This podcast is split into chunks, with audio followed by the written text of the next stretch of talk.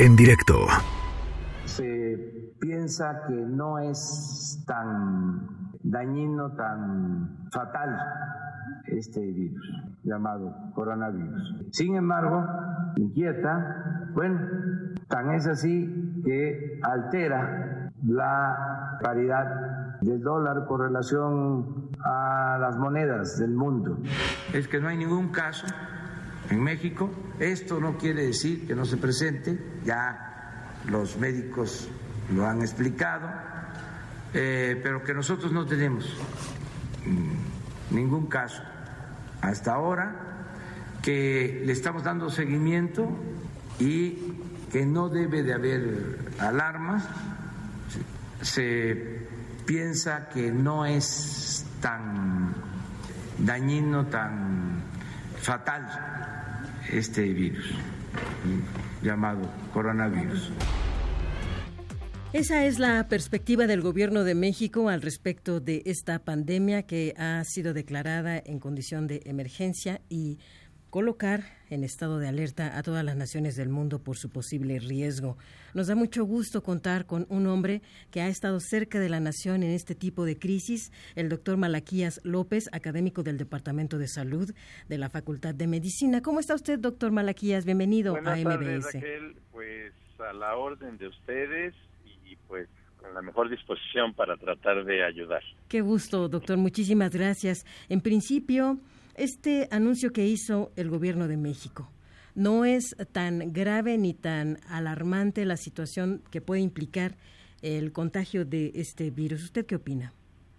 Pues mire, conforme va apareciendo más información, nos va dibujando una imagen menos alarmista. Eh, tal pareciera que se trata de una infección que sí se puede diseminar en una fracción importante de la población, pero que el número de personas afectadas es mucho menor con relación eh, con, eh, respecto a la relación muertes-enfermos. Pues es decir, hay muchos más enfermos que muertos y mientras más datos tenemos nos damos cuenta que la proporción de las personas en riesgo de muerte es menor. Entonces, sí estoy de acuerdo con esta idea de que hasta ahorita más que ser motivo de gran alarma, debe de ser motivo de alerta, pero no de caer en pánico. ¿Se ha dispuesto, doctor, una estrategia también por parte de las autoridades sanitarias en aeropuertos, terminales de autobuses y, en este sentido, algunas recomendaciones, en particular recurrir a la vacunación para poblaciones bajo posible riesgo? ¿Cómo observa usted estas primeras acciones? ¿Están bien? ¿Están mal? ¿Habría que reforzar algún punto?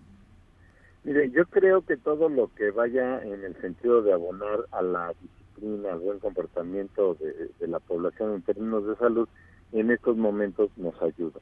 Pero tampoco hay que generar expectativas incorrectas. No hay vacuna, no hay nada contra este nuevo virus, pero lo que podemos aplicar por lo pronto es, por ejemplo, la vacuna contra la influenza. Entonces, si hay personas que deberían de vacunarse, pues que lo hagan. Por ejemplo, una cosa que hoy discutíamos en una presentación con medios eh, en la universidad era que hay em, una afectación importante de la población envejecida. Entonces, los que estamos en ese segmento de la población estamos en riesgo de enfermarnos, podríamos llegar a tener una enfermedad más grave y de alguna manera el hecho de por lo menos estar vacunados contra la influenza nos va a fortalecer y nos va a ayudar a tener la disciplina suficiente para decir si me enfermo, ya sé que no, fue, no es la influenza, entonces tengo que buscar atención oportunamente. Ahora, doctor, el reporte más reciente de la Organización Mundial de la Salud informa que en el caso de China ya suman 216 personas muertas por este coronavirus. ¿Qué clase de epidemia es esta? ¿Cuáles son sus principales implicaciones para un ser humano?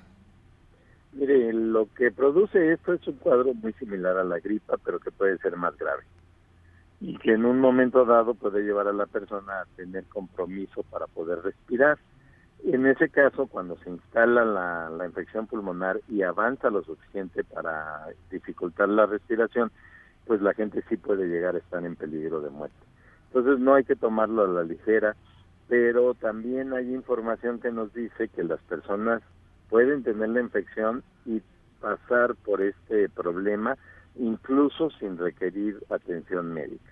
Entonces, como no sabemos bien a bien qué es lo que debería de pasar, pues hay que tener una conducta de precaución y de mantener la guardia arriba y si se llega a detectar la presencia del virus en el país, pues se avisará a la población oportunamente. La gran ventaja con respecto a, por ejemplo, 2009 que tuvimos la epidemia de influenza, es que ahora la epidemia empezó en el otro lado del mundo y entonces nos da tiempo para ir viendo cómo se comporta, nos da tiempo para ir diseñando las mejores estrategias de respuesta y de control y creo que vamos a poder pasar por este nuevo episodio de epidemia de una manera menos traumática. La UNAM, doctor Malaquías, está en este subcomité de enfermedades emergentes de la Secretaría de Salud. Mire, no entiendo yo que todavía no hay una integración plena.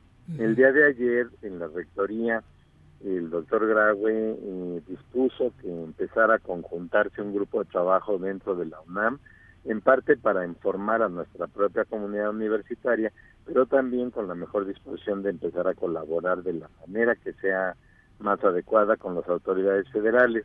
Entonces, yo creo que es cuestión de poco tiempo para que estemos colaborando de la manera más plena. Ya hay algunos universitarios que por sus características, por ser personas distinguidas en su campo, han sido invitados a trabajar dentro del comité que usted menciona y yo creo que la integración plena de la UNAM pues es cuestión de muy poco tiempo. Por lo pronto, la máxima casa de estudios ya tiene un sistema preparado para prevenir cualquier tipo de riesgo, ¿no?